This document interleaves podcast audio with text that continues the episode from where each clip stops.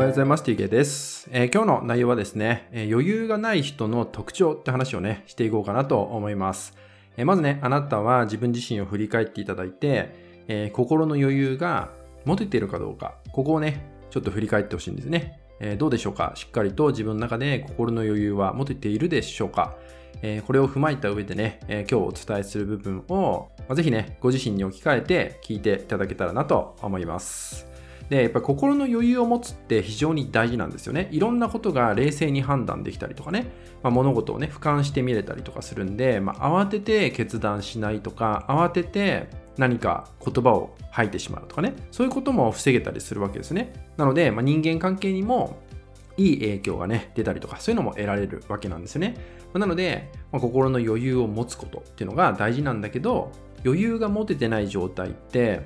意外と自分で気づけない時があるんですよね。なかなか気づけない時がある。なので、今回はですね、え余裕がない人が起きちゃっている特徴ですよね。その部分をお伝えするんで、まもしね、当てはまるものがあればね、意識して、まあ、改善するというか、気をつけていただけたらなと思います。まず一つ目がですね、これはまあ自分の思考の中の問題になるんですけど、どんなことにおいてもどうせうまくいかないってね、自分で先に決めつけてしまうってことがあるんですね。何かやろうと思っても、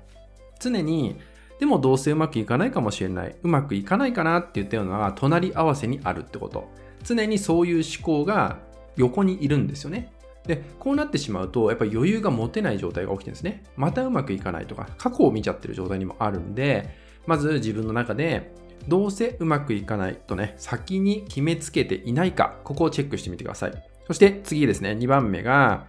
自分自身よりもですね、他人に意識が向いてしまうってことです。自分自身よりも他人に意識が向いちゃうってこと。まあ、これも気づかないうちに起きてることとても多いです。で、特にそれが出てくるのはどういう時かっていうと、誰かと話してる時に、その話の内容が自分の内側のことよりも他人のこと。例えば、誰かの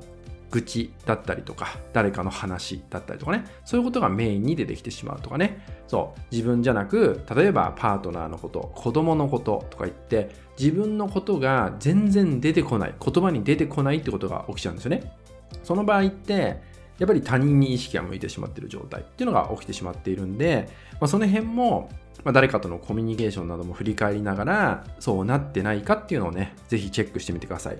そして3つ目ですね。3つ目がやらない理由っていうのが、たくさん頭の中に出てくるってことです。やらない理由。何かやらなければいけないことがあるにもかかわらず、でも今日は体調良くないし、でも今日は疲れてるし、とかね。でも今日は子供を優先しなきゃいけないし、って言ったように、自分がやらなければいけないことにおいて、できない理由っていうのを作りたくなってしまうってことも起きてしまうんですね。やらなくて済むっていう、その状態になりたいってことがあるんで、もしね、自分の中でやらない理由っていうのをたくさん考えてないかっていうのも、ぜひチェックしてもらえたらと思います。そして最後4つ目ですね。4つ目が、とにかく自分自身を肯定したい気持ちになるってことです。自分自身を肯定したいってことですね。自分は間違ってない、自分は正しいんだとかね、自分は悪くないんだって言ったような、今の自分を肯定したい気持ちになってくる。もっと言えば誰かに認めてもらいたい、誰かに褒めてほしいって言ったような欲求が出てきてしまう。そういうことを他人に求めてしまう。なんてことも起きてしまうってことがあるんで、